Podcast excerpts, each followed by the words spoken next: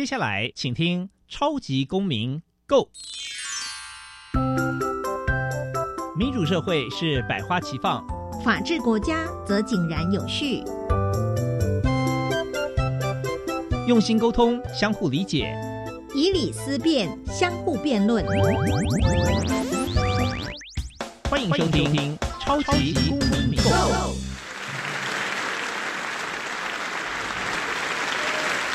各位听众朋友，大家好，欢迎再次收听《超级公民购》。本节目呢是由教育部所委托，由国立教育广播电台以及财团法人民间公民与法治教育基金会联合直播。没有错，我又是节目的主持人苏格格苏明祥。本基金会呢以民主基础系列以及公民行动方案系列两大出版品为中心，期待呢下一代有能积极参与并关心民主社会的运作。那基金会也关心辅导管教的议题，发展了相关的论述以及出版品。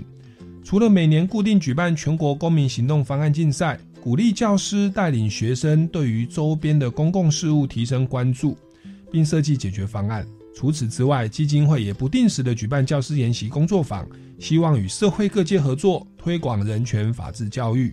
接下来进入小小公民庭看厅。小小公民停看听，在这个单元，我们将会带给大家有趣而且实用的公民法治小知识哦。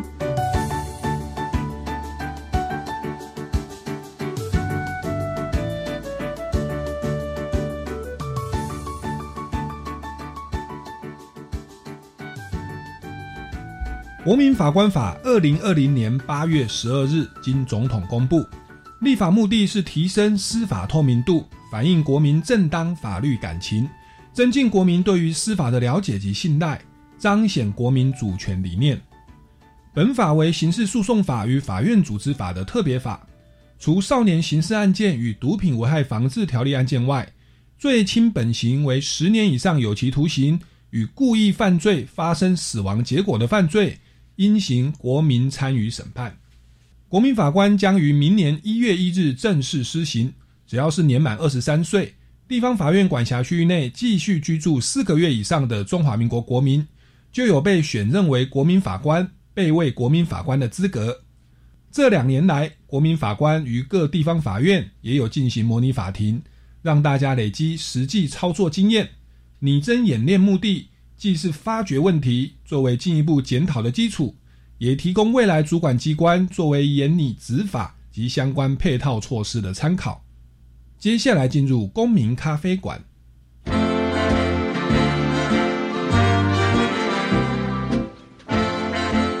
民咖啡馆，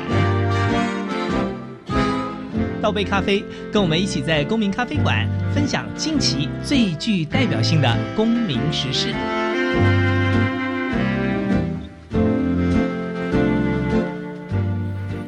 各位听众朋友们，大家好，欢迎再次收听《超级公民购》。那今天呢，我们要跟大家谈的主题呢，我想也是各位听众朋友在这个很多的报章、媒体、杂志、电视、网络哦，都会看到这样的一个司法院的宣传哦，就是我们的国民法官法哦，即将在明年二零二三年的这个一月一号要来正式施行哦。那到时候呢，我们一般的公民呐，只要符合一定的资格，就会被随机的抽出来哦，然后成为国民法官，就跟我们的职业法官一起来参与刑事案件、重大案件的审判哦。那这个对于一般民众而言啊，甚至是整个司法体制而言，是既期待又怕受伤害哦。因为我们长期以来都是所谓的职业法官，就是考司法特考考上的法官，然后呢来进行呃事实跟这个法律的认定哦。那当然说，在事实认定上，这个可能一般民众会觉得，哎，法官在认定一些事实，好像跟民众的法律感情有一些落差啦。哦。所以后来司法院也是希望说，哎，让民众可以了解我们法院的运作，同时也让一些这个民众的声音可以进入法院哦。所以有国民法官法的制定。那今天呢，我们节目就邀请到，哎，也算是苏格格的学长哦，他是建中毕业，台大法律系毕业哦。那后来呢，他又到这个美国宾州大学取得法学硕士，而且呢，他这个除了这个学贯中西之外哦，他又是。这个二十四期的司法官毕业，意思就是说他其实担任过很多法院的法官哦，跟检察官。那后来呢，才这个转任律师哦，所以他目前是以律师的身份在对一般民众来进行法律的服务哦。我们用最热情的掌声欢迎陈明律师。是，谢谢明祥哦。那呃，也是谢谢他的介绍。我跟明祥一样，就是都是在我们对面那个高中毕业之后，也跟他一样去。呃，考上了台大法律系，然后是法学组毕业。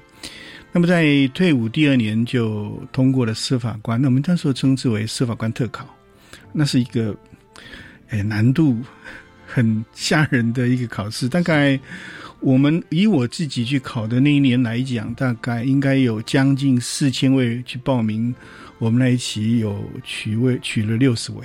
哇好，那所以你就知道那个难度是是蛮高蛮蛮难的，千分之十五啊！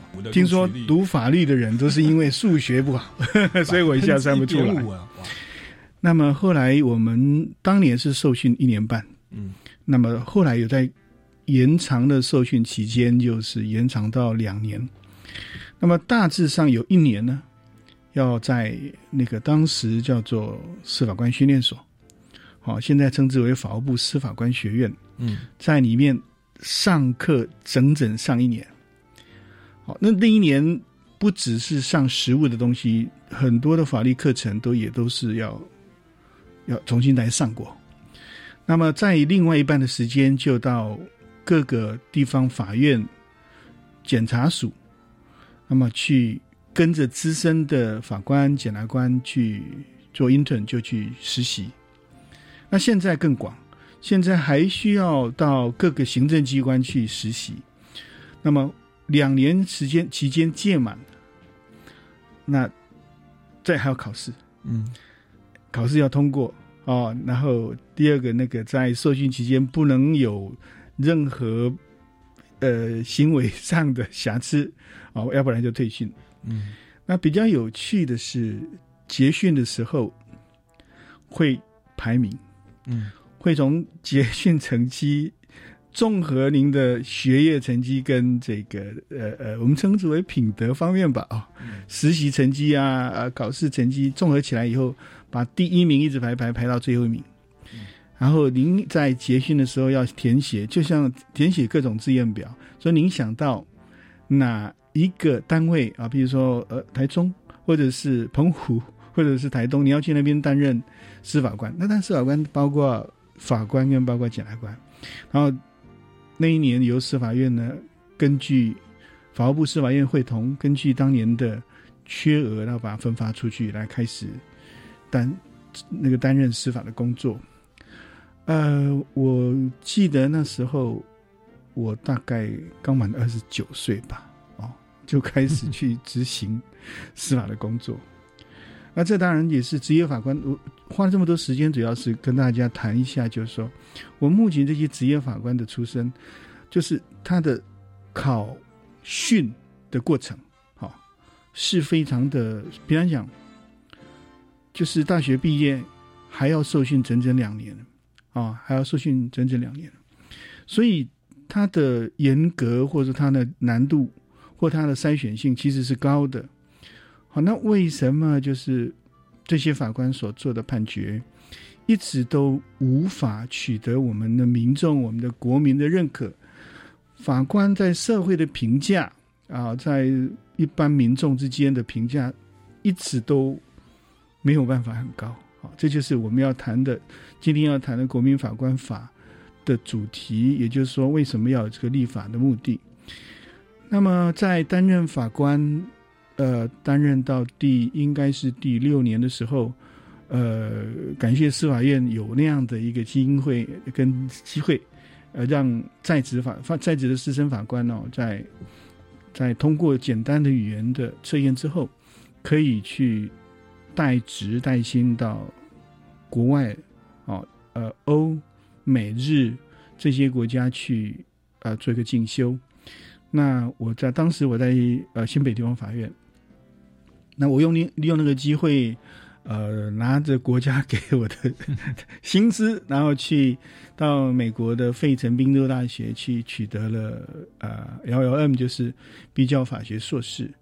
那么当时也做我的呃那时候 LLM 不需要 degree paper，但是我有一个 independent study，就是写说美国有一个法案，也就是他们叫做三证法案，那么叫做 RICO，简单讲就 R I C O 哦。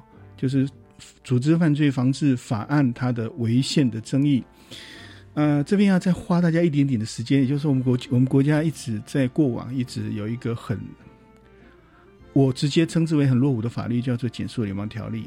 很简单的讲，就是说只要有三个秘密证人说你是流氓，那不经过检察官哦，由直接就由治安机关提报，那经过这个审查以后，就直接把这个人呐送到绿岛去管训三年。哦，这很可怕。那其实这是在日据时代留下来的一个一个一个比较殖民地色彩比较重的一个法律。那其实当时在承办刑案的法官都觉得这个法律真的对人权的抢害，或者对法治的水准都是一个很大、很落伍的，而且很糟糕的一个法律。可是不知道怎么办，所以我那时候就有一些想法。那朱国俊拿到那个学位以后回来。比较也刚好调到台北地院的，我们称之为治安法庭，也就是主要来承办，哎，减速流氓条例、减速流氓案件的承办法官。那我在这个这个时期，我就依照大法官会议，现在已经没有了，现在四至三七七号，但是确定说法官没有没有违宪审查权。基层法院的法官只有我们的大法官有违宪审查权，基层法院的法官没有，没有 judicial review，但是我们有视线申请权，所以我就当时就，呃，开风气之先，我是第一位以法官的身份申请我所承办适用的简述联盟条例违宪。哇，哦，那当时就是一个理想了。哦，就是个理想。那当时的情况是，如果要按照申请案的先后顺序排队挂号排队的话，我大概还要两年多才轮得到。那为什么我很快就一两个月就到完会议就视线了，就就帮我插队？原因是我申请之后啊，其他法官、其他法院有两位法官就跟进了。嗯，他们也觉得这样的一个法律实在太可怕，是全国承办。减速流氓条例案件的那些治安法庭的法官，大家都把手上的案件都停下来，大家都不审了，就要看看说我的这个申请视线案，我的这个视线申请啊，到底大法官要怎么做？大家都不审，那么所以他们就没有办法，这个法律就等于变相的被冻结掉了。所以他们就让我插队，然后就解释这个法律。当然，我当时的申请是认为，它整个整个二十五条减税流氓条例都应该是因为违宪而无效。后来，大法官会议做成三八四号解释，那认为说这个法律确实有违宪的疑虑，那么他就宣告了其中的五条比较严重的条文是违宪的。啊，那个条文我简单说，你会觉得就觉得它的可怕之处，比如说他品性恶劣，这个人品性恶劣，嗯，游荡无赖。白吃白喝，霸占地盘，通通可以构成流氓的要件。你们听了就很可很可怕。其次呢，被审查通过送到地方法院的法治安法庭的时候，不需要任何要件，就直接在你的在直接法官就说，呃，留置，就是留置两个字，你就要被关起来。为什么要留置？不需要任何理由，可怕到这个地步。然后还有一点就是说，它是跟刑事的惩罚是并行的，啊，就是呃一个人去服刑完毕，一个被告受刑人服刑完毕之后，他很高兴啊，都假释的，在一刑在那个监狱中表现良好，累进主义之后被放出来，然后地方的分局刑事组又带着他送到绿岛去再关一次，嗯，也有一罪两罚的问题，像这个都是。真的不应该是违宪的地位，人权很严重侵害违宪的地方。那后来当然，他同时除了宣告五条违宪之外，他是说主管机关，但是内政部哦，应该一年之内全面检讨。后来内政部针对我大法官会议解释的意旨啊，有加以全面检讨，有修订，但最终应该是在八十八、八十七年之后，整条减速联盟条例就废止掉了。好，就废止掉。那我也在。八十四年底，就因为个人的生涯规划，就辞掉了司法工作，下来执行啊律师的业务。啊，大概大概我的呃学经历大概是这样，是在占了大家比较多的时间。谢谢您，我觉得这蛮有意义的，因为一般听众朋友可能不太明白，因为我们法官是要依法独立审判，所以法官他如果在，因为他的审判是受法律拘束，他如果认为这个法律违反宪法。这个法官是不能够直接拒绝适用或自己宣告法律违宪哦。那我们必须申请大法官解释哦。那我们这个陈明大律师当年是第一位哦，以法官身份申请大法官解释的。其实，在那个年代，然后其实包含法官的整个教育呃，整个的行政运作，其实是蛮传统跟保守的。所以，我我想陈明法官可以在那个时候来 来申请大法官解释，也是开时代之先河哦。那这个后来就蔚为风气啊，包含现在所谓通奸罪除罪化哦，假释撤销的要件的放宽等等啊。那其实这些都都是由法呃法官或律师来申请大法官解释了。好，那这个是陈大律师在担任法官期间所做的工作。那他当然刚刚也有提到说，哎，其实法官的训练跟考试是非常的严格哦。可是他也提到说，哎，为什么法官做出来的判决跟判决的理由，好像一般民众。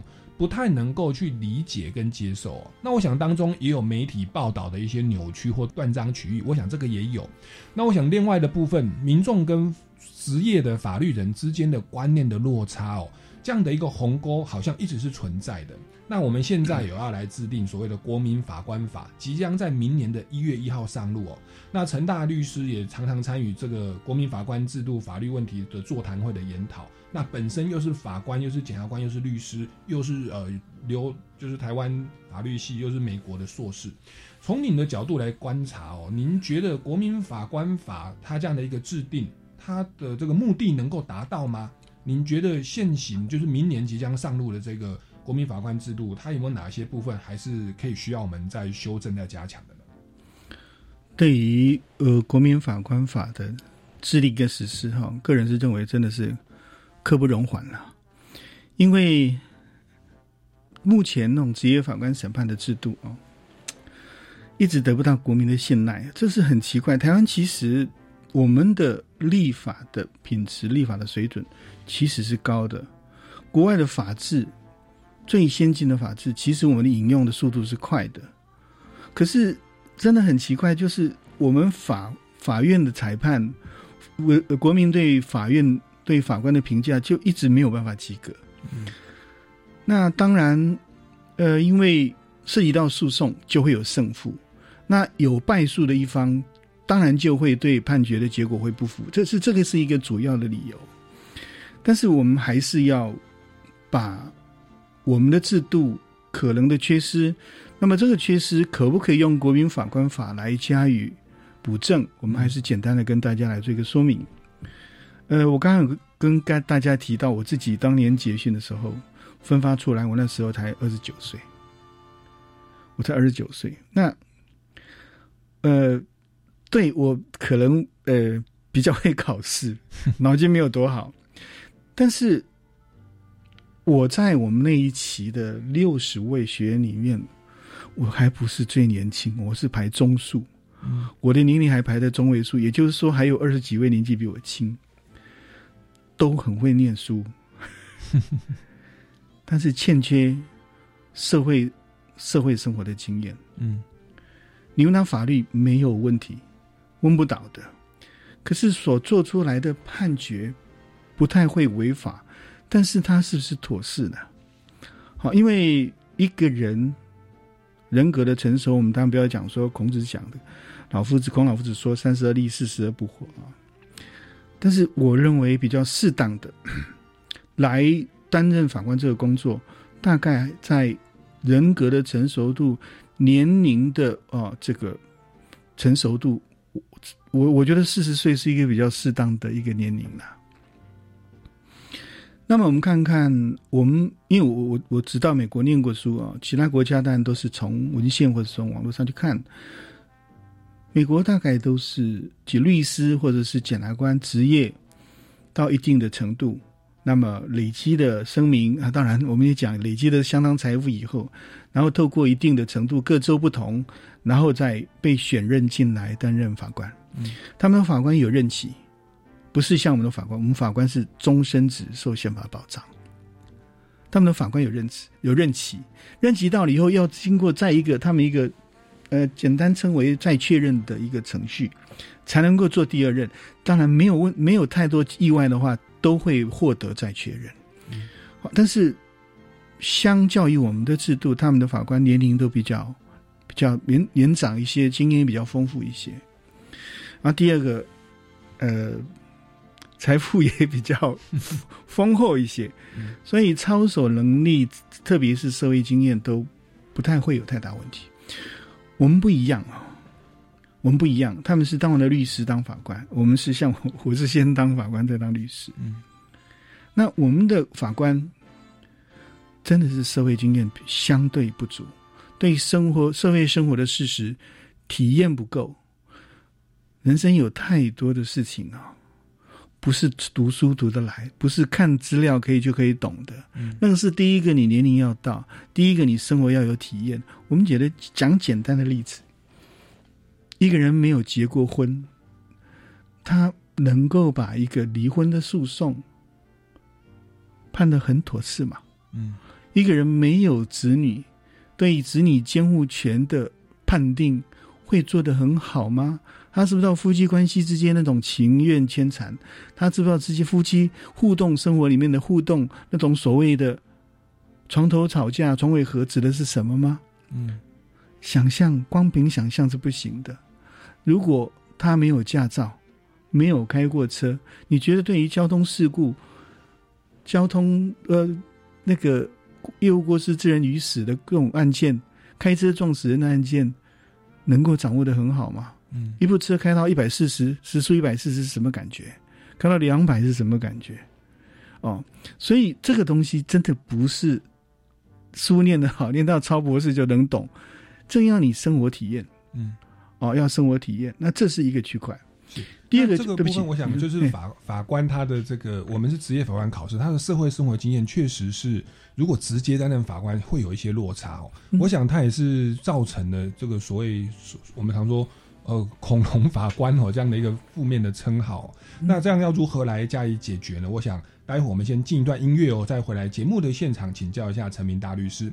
那这一段音乐呢，是由歌手邰正宵他邀请的九位歌手写的这首歌，叫做《仰望》，鼓励大家在疫情的期间抱着希望哦，继续坚定的走下去。那这九位歌手有何方、胡一芬、苏雅、这个张云金、艾辰、杨倩石哦。然后蔡家珍哦，以及主持人苏格格我哦，一起唱这首歌《仰望》，献给大家。进一段音乐，马上回来哦。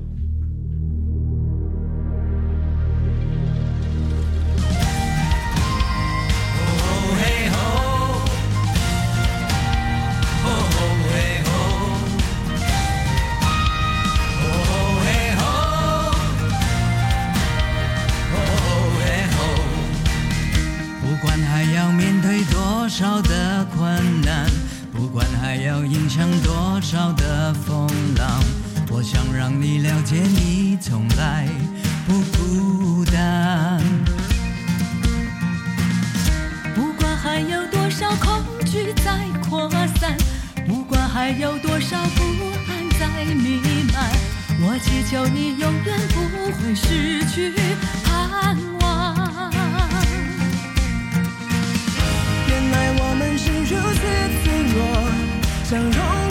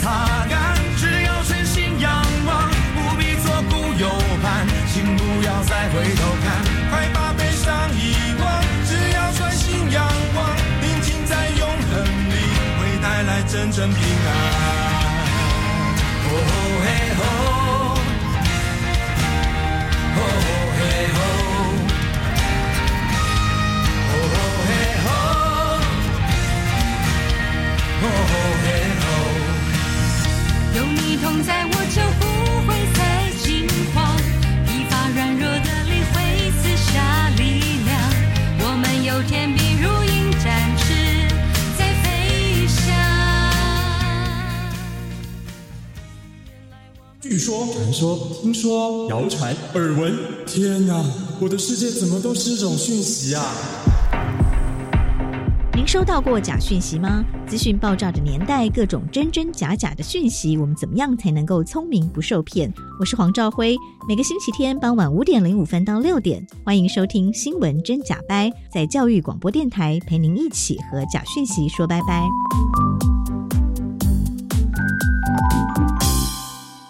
今年度公费留考的简章已经公告喽，网络报名日期从即日起到八月二号。公费支领期间总额上限范围内，学费减去核销。理工学群三年总额上限九万美元，人文学群四年总额上限十二万美元。一般生每年一万两千美元到两万美元不等的生活费。今年提供一百四十一名录取名额，欢迎有志青年踊跃报考。以上广告是由教育部提供。On yo，聪明用电不藏私，节电招式交给你。冷气二六到二八，搭配滤网固定席，老旧家电旧换新，认明标示最放心，守住荷包最开心。哟哟，聪明用电好习惯，随手关灯一指按，待机电器定时关，冰箱储藏八分满，做好做满 Number One。更多节能小配博，请上节约能源园区网站查询。以上广告由经济部能源局提供。我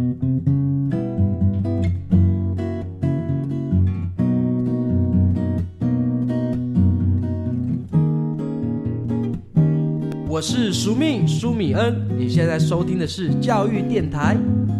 我朋友买就爱教育电台。耶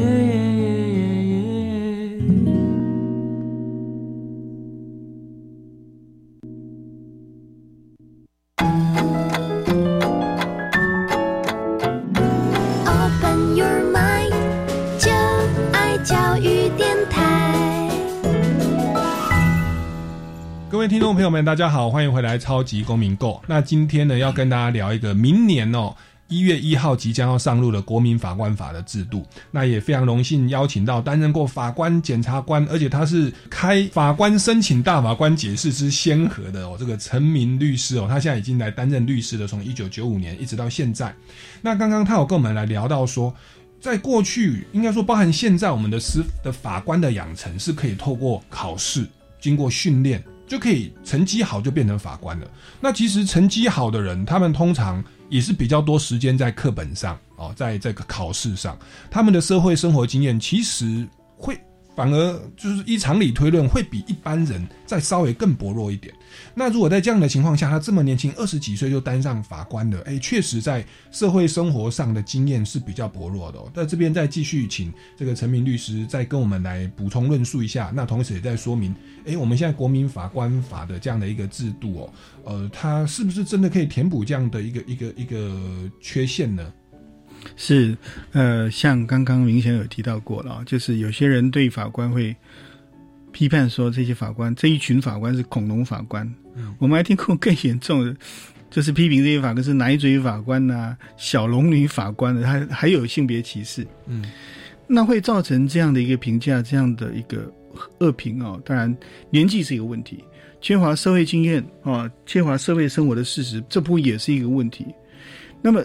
但是有人会问，就是说啊，法官就是只会学，就只懂法律嘛，对不对？其他行业的，他怎么会是会懂得医学的专业知识、科技的专业知识，对不对？要不然从半导体哦，一直讲到 AI，不可能的，万事通嘛，隔行如隔山。那如何让法官能够拥有足够的这各各个面向的哈丰富的社会经验跟尝试？那国民法官可能是一个解放哦，因为国民法官让没有注意哦，是没有学就是没有学过法律的人都参与整个审判的程序。他们带进来的是法律以外各行各业哦，他们的社会生活事实，包括他们的专业知识。那这部分确实哦，可以补足法官就是呃非法律。或者是法律以外专业知识或是常识的不足，这部分透过他们的参与哦，能够提供法官这些的这个知常识跟知识。那么另外一方面，老实说，当这些国民法官经历的这个审判的过程之后，他们也理解到说，其实审判工作实在是还真的是一个吃力不讨好的工作，因为一定有一另外一造不满嘛。所以，呃，在个人参与的四次的模拟审判，还有好几次的这个模拟审判的评论员之后，其实每一次呃审判终结啊，那么都会开座谈会，会把那些国民法官，甚至没有被抽抽到的那一些呃被候选国民法官都留下来，他们共同的感受都是。这这工作真是 真不是人做的，真的很辛苦，然后又承担那么大的一个心理的负担。为什么要把一个人，不要说剥夺他的生命，要把他判进关一年、关两年、关三年？那个压力是大家很难想象的。好，那所以，我就是说，国民法官在方向上是正确的，可以补足现在职业法官审判的大部分的不足，也可以促成。司法界、司法实务界跟社会大众之间彼此的沟通、彼此的了解，哦，那这个成效，我相信是会慢慢、慢慢的显示出来。接着想要请教一下陈明大律师哦，就是我们目前的这个国民法官制度啊，其实好像每位公民都有可能被选为国民法官哦。那依照他的规定是说，由三位职业法官加上六位国民法官，总共九个人来组成合议庭哦。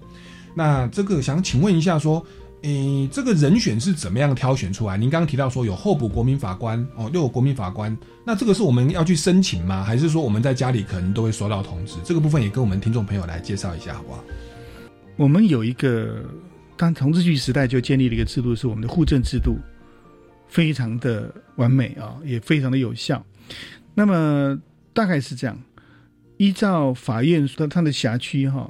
法院在每年的九月一号哦，我现在说的是说怎么样去挑选啊？嗯，每一年度的九月一号，法院会跟法院呢会发公文跟他所属的县市政府说，嗯，我们预估今年大概有有多少件的适用国民法官法官法的案件啊？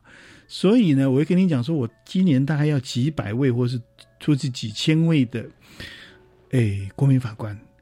那这个这个需求给这个县市政府之后呢，那县市政府在一个月后，就十月一号，他要从他涉及在他辖区里面合乎国民法官的资格跟不具有消极资格，譬如说，诶，就是高没有没有高中毕业，或者说这个现职的司法工作人员都派出之后啊，他会制作一份就是。备选的国民法官的名册，哦，在一个月之后把这个名册送到法院去，法院会有会有一个一个委员会哈，审查委员会，针对这个法院的县市政府送过来的资料加以审查哈，然后再一次筛选，嗯，哦，再一次筛选，那筛选之后哦，那么就制作了一个一个名册，这才是正式的候选名册。那在这一个时机，当那个名这个名单确定之后，法院要发通知给给这一些列名的人说：“诶，某某先生啊，某某女士，诶，我要通知您，在这一年里面，你很可能会被我们挑选为国民法官来担任国民法官啊。”他要他要通知。嗯。那么，当真正的个案细数之后。确实需要国民法官的，那再从我们刚刚讲那名册里面啊，随机的抽选出来。OK，好，那么当然原则上是正选六位。那么因为在审理过程，为了避免说这个六位的正选的国民法官呐，他突然身体有状况、家庭有状况，必须退出的时候，又有又有人去补位，所以会挑四位以下的国民法官来担任。备位的国民法官，嗯，好，那这一些人全程参与整个案件的审理过程，所以整个筛选的程序是相当相当的严谨的，嗯，好，相当于我刚刚已经跟各位介绍一下整个的呃国民法官的抽选的程序，大概是这样。那如果依照法律规定是说年满二十三岁，嗯然后也要在那个地院的管辖区域内居住四个月以上，哈，要具有我国国籍哦。那是不是也有说他要排除法律系背景的人呢、像我的话，就是户政资料查得出我是法律系毕业的，然后就把我排除嘛。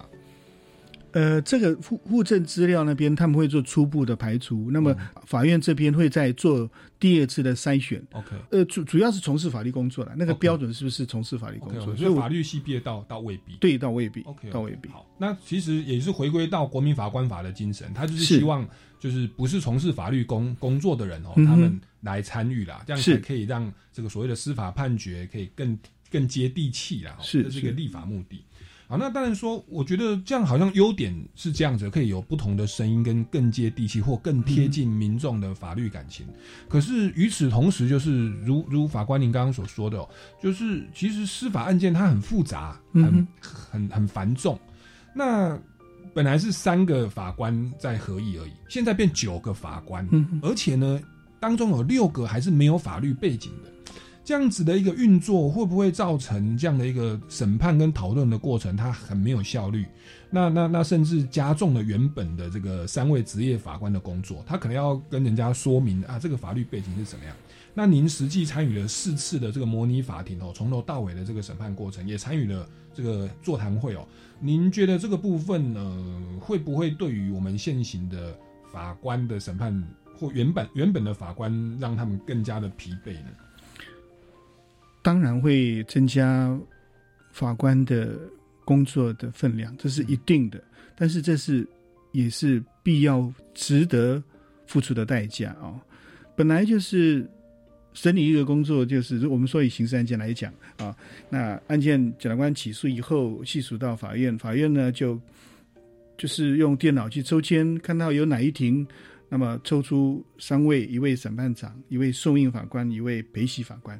啊，他们三位，那先由受命法官来进行准备程序。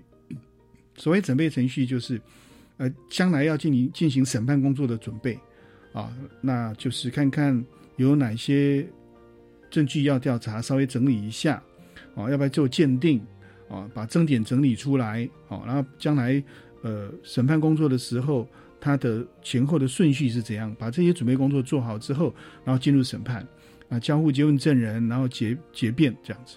那么整个过程就是，呃，三个法官、被告，然后有证人、传唤证人，就这样结束了。嗯，那如果行国民法官法，从一开始就要通知，因为最后要抽出呃六六位正正取，然后呃三一边两到两到四位被取的法官嘛，呃国民法官。可是通知来法院抽签的哈、最少最少不能够少于五十位了。嗯，好因为发出去通知，他们收到通知会不会来？这是第一个第一个 问题。很多人收到以后根本不想来。台湾的人民是这样，法院、医院都没事都不要去了 哦，没事都不要去，他们不爱去。那这边还有一个小知己要跟大家分享，很有趣。他们来参加这个国民法官的这一些民众啊，曾经反映过，他说：“你们用那个寄诉讼文书的信封给我们，害我们觉得很困扰。哎，你是被人家告还是怎样？还是你有涉案的，对不对？所以其实司法院都在都都在研究说，是不是用采取跟一般的诉讼案件不同的格式、不同的颜色的东西，让人家区别，不然人家一看到的话就就产生反感嘛。这个这个是真的是很很很值得大家大家去研究的。哦，那收到了会不会来？来了之后能不能全程留下来？嗯，所以一定要倍数的多通知一些，把那个数量多通知一些。本来是现成的三个法官等在那边审理案件，现在要发那么多的邮资通知他们来，来了之后呢，要再筛选，要由法院、检察官、辩护人一起去跟他们做呃一些问问卷，问问他们很多事情，然后再加以筛选，然后再抽签哦，抽签之后。那么没有抽中，就请他们回去；抽中又留下来。那么审判长要跟他们讲，就就 instruction 就告诉，就审前的说明是，法律系制度的本质，什么叫无罪推定哦，什么叫的案件有疑利于被告，要把这些法律基本原则、证据裁判主义就跟他们讲，嗯，啊，这是要做审前说明，然后本来只有三个法官，三个职业法官，现在有 要九个法官，其中有六位是法律的素人，嗯，好，那审判长要跟他们讲这些法律的基本原则，如何去执行这些法律，去适用这些法律，要跟他们讲整个审理的过程是怎么样。啊，那接着就是律师也是一样，检察官也是一样。我们所我们过去大家都是在法庭上，通通都是法律人讲给法律人听，你所以你通通用法律的文字。嗯，什么叫间接正犯？啊，什么叫做这个结结果加重犯？嗯对不对？你我说了，冥想一定听得懂。嗯我们都我们我们这是理所当然，因为我们念法律，那些重要名词、那些 terminology 我们都知道。可是现在不是，现在你要用很浅白的白话文跟他们讲说，法律的概念是怎么样，怎么样才会构成犯罪？那这对大家都是挑战。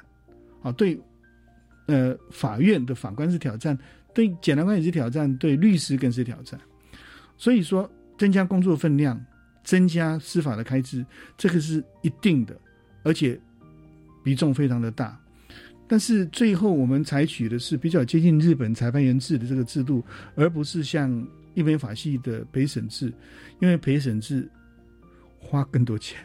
嗯哼嗯哼，比起目前的制度，大概那个是更呃更多倍数的支出了。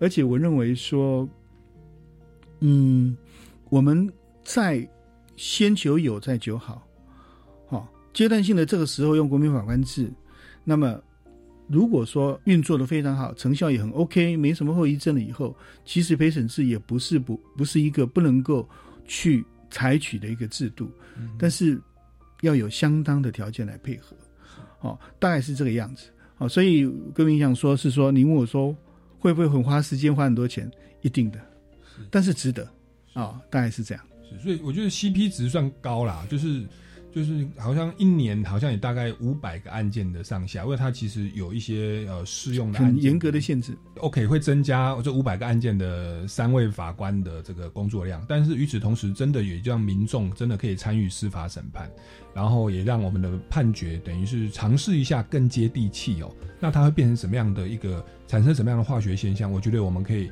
接下来这几年来观察，然后再进一步去思考，我们要在甚至陪审制或其他的状况，以及社会的这个回应的的的程度。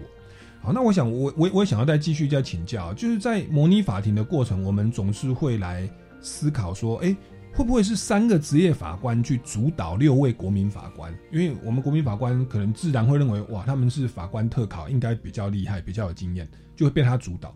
在您的参与这四个案件当中，有没有是反过来的？就是原本三个职业法官没有看到的，但是是采纳的，诶，这六个国民法官的不同的观点，最后呢，让这一个判决的这个的品质哦，或者是结果是更贴近民众的法律感情，有没有这样的经验？确实有哈，我自己呃在四个模拟审判案件担任呃辩护人，那么另外就是在人家其他的模拟审判案件去担任评论员啊，那当然就是看的稍微比较多一点，真的是我们讲的比较 俗话讲就是三个臭皮匠哦，真的会胜过一个诸葛亮。嗯，哦，比如说有一个杀人的案件，一位太太，因为那个是被告是被控告说他跑到厨房去拿了一把刀，刺到被害人的肚子去。嗯，我们大家就在想说，哎，为什么他要他杀人动机，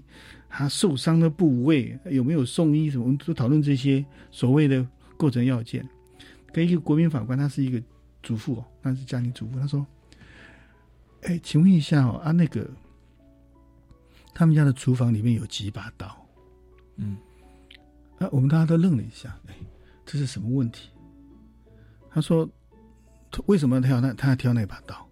嗯，有没有他刀的形状有没有更锐利的？嗯，哦，总共有几把？呃，有四把哎，啊有切切菜的菜刀，有水果刀，什么什么。那这个就是你你他们没有来，你不会想到。嗯嗯，好，他们没有他他没有用国民法官的制度，你不会想到说厨房有几把刀有什么重要性？嗯，这是法律人的一个死角。嗯嗯，那有他们参与，他说：“哎，对，这很重要。”嗯，对于到底是杀人犯意是要置他于死，还是只是基于说要伤害他，或是要杀他？像这种视角哦，跟这种观点，就是这个制度的可贵。呀，案件的审判有两个阶段，第一个就是说认定事实，第二部分才是事实认定完了以后适用法律吧。我觉得就像是医学一样，先诊断，哎，到底是生了什么病？诊断出呃他的病名之后，然后才能够去处方，才能去医疗嘛，去治疗。一样啊，在前阶段的时候的事实认定的部分，国民法官法是真的有很很大很大的贡献，跟发挥很大很大的作用。像我刚刚讲的，我们只懂法律，职业法官只懂法律，法律以外的各种行业，他们这些国民法官可以提出他们的观点。除此之外，他们的生活经验可以从单纯的三位职业法官他们累积的生活经验，扩展到有九位、有六位完全是法律素人，他们的生活经验，那是很有价值的，那是不会被囿于法律范围或者是执法的生活或者司法实务生活以外的那种生活经验，那里面可以让你萃取出很多很多值得你参考、值得你使用、很有价值的那些意见。哦，就这个我们都看得很地方很多，特别在评议的过程。所谓评议的过程是当案件辩论终结之后，那么六位国民法官、三位职业法官到评议室里面去讨论这个案件要怎么判，成立什么罪名，判几年，那个叫做评议过程。那评议过程，因为我们是评论员，我们会参与，可以旁听，那我们会可以听到很多很精彩。那些国民法官，因为就是制度的设计上都是要求国民法官先讲。讲完以后再给职业法官讲，所以国民法官在发表意见的时候，当然不可讳言的，他们呃会有他们的心理上的一些限制，比如他们一直觉得说，要我把权这么大的权力交给我，把那个人抓去关，他们会有很多的压力，很多的压力，很多的自我限制。他们也是，但是有些人勇勇敢的去挺身而出，说这个太这个这个行为太过分了，我我坚持要怎样的，也会有的。嗯，但是总体来讲。它的制，它这个制度的价值是是存在的。那么目前为止，参与整个审判国民法院那些国民法官的的那些回馈跟他们的回报，他们都是很正向的，嗯都觉得说，我从来不知道这个工作这么辛苦，我现在不会再骂你们是恐龙了呀，是这样子。那真的是参与的，就彼此互相体谅哦。我们从外围看都讲别人很轻松。哦一般民众去审这个法院，哇，这么繁重，一样啊。我觉得法官这边也是虚心学习哦，就是法律人还真的不会去想到这么多的细节。结果这位国民法官，他是个家庭主妇，哎，他就是把他的社会生活经验说，厨房有四把刀，我如果拿的是水果刀，那我只要吓吓他；我如果拿的是是这个菜刀哦，或者是砍骨头的，那我就是要置他于死地。这个东西其实我们法律人真的是有盲点哦，有的法律人他甚至不会煮水饺，不会煮饭哦。真的是小时候在读书哦，那我觉得真的以以整个审判的品质而言，确实也包含很多国家的立法力，他们就是所谓的参审员跟职业法官是分立的。那这样子看一件事情才会完整哦。那所谓三个臭皮匠胜过一个诸葛亮，我也认为这个是真的哦。哦，那那这个确实在我们这个国民法官法明年一月一号上路，我觉得这样听起来是非常的有建设性，非常的正面哦，促进呃民众了解法院也。增长了法院的审判品质，虽然说稍微会累一点点，但是只有这五百个比较重大的案件哦。那那所以在这种情况下，我认为是一个呃可以是尝试的，也去继续再去评估未来我们的这种呃国民法官制度要不要持续的扩大使用哦。那这个制度在明年一月一号就要正式施行哦。我想说，这个是不是再请教一下陈明大律师？你觉得对于我们一般的听众，有可能会担任国民法官嘛？我们这个有没有要去特别注意的地方，或我们一般民众可以做哪些事前的准备呢？放轻松，然后嗯，踊跃参与了。其实因为呃，制度的设计就是珍惜或者要采用一般民众的这种生活经验，而不是要事先去准备说，我去看一些六法全书的条文，完全不是啊，完全不是。那呃，但是我们我必须原因说，因为我们当然不会像国外国外陪审团，国外陪审团是被抽中了。就关在法院里面的宿舍或者是饭店，就关在里面，跟外界隔绝，不可以看媒体，也不可以随便跟家人联络，也不可以泄露任何的整个审理的机密啊。那我们没有，我们是还可以每天正常的呃到法院来，然后呃审当天结束，然后就回家都可以啊。那但是不可以透露，也不可以跟家人任何人去讨论整个案情啊。这个是一定要一定要让大家知道的，这个不行。啊，这个不行，当然会造成生活上很很多的不方便啊。呃，有家人要照顾，或者是工作上的时这个时程的延展哦。但是还是要鼓励大家，尽量当你有幸被抽到了，就尽量要挺挺身而出了啊，还蛮有趣的哦，还蛮有趣的。那难度呢会有哦，会有。那呃，会不会有负担？会不会有压力？会。但是你会觉得说。有一个机会，透过您来实现，在个案里面实现法律正义啊，其实是蛮有价值的哦。所以在这边要特别鼓励，呃，各位亲爱的听众哦，呃，如果说您被抽中了，那么请你务必要踊跃的去参与，然后贡献您的所知。哦，是就是这个样子。而且其实这个司法院也会提供 给国民法官这个每天的车马费，是是还不少，还不少。一天是多少 钱？一天多少钱？我记得是三千块。哦，那还 OK，还还还不错。因为三千，假设你乘以三十天，等于是九万块的薪水。不会不会那么长，不会那么长。对，但是你就是换算，哎，其实一天三千块啊，对于我们的国民平均所得其实是偏高的哦。是是算是有赚的哦。我们节目也慢慢到了尾声，是不是再请这个陈明大律师来跟我们来为今天的内容做一个总结跟补充，好不好？是。检察官在起诉案件的时候，会把这案件相关的笔录、鉴定报告、好相关的照片、相关的扣押的资料一起全部送到法官去。所以法官在开始审理之前，都会接触到呃比较。多的比较偏向对被告不利的所有资料，好，这就是卷证并送。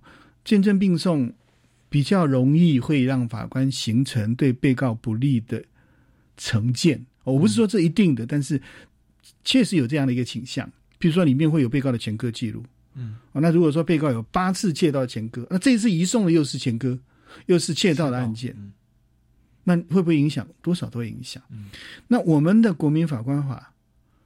采用的是卷证不并送，就是案件送到国民法官手上的话，就是只有薄薄的一张 或者是几页的起诉书。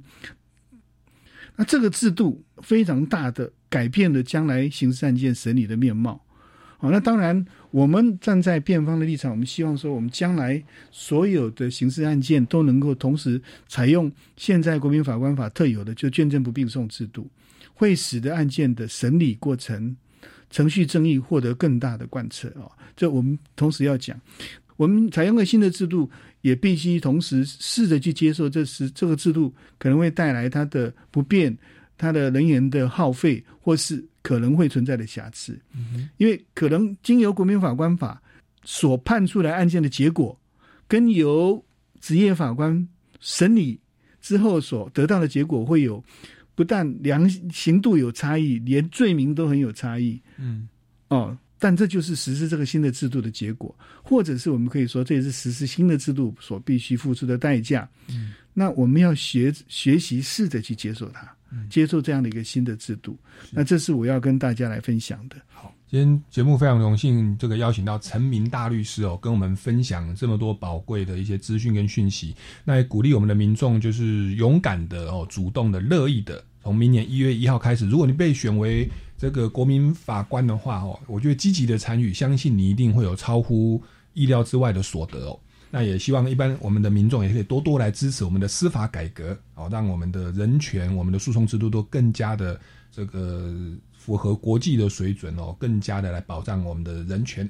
那各位听众朋友，如果对于我们今天的节目内容还有任何的建议或疑问，也欢迎到脸书粉丝专业超级公民购来留言。那我们超级公民购下个礼拜六下午三点零五分空中再见喽，拜拜。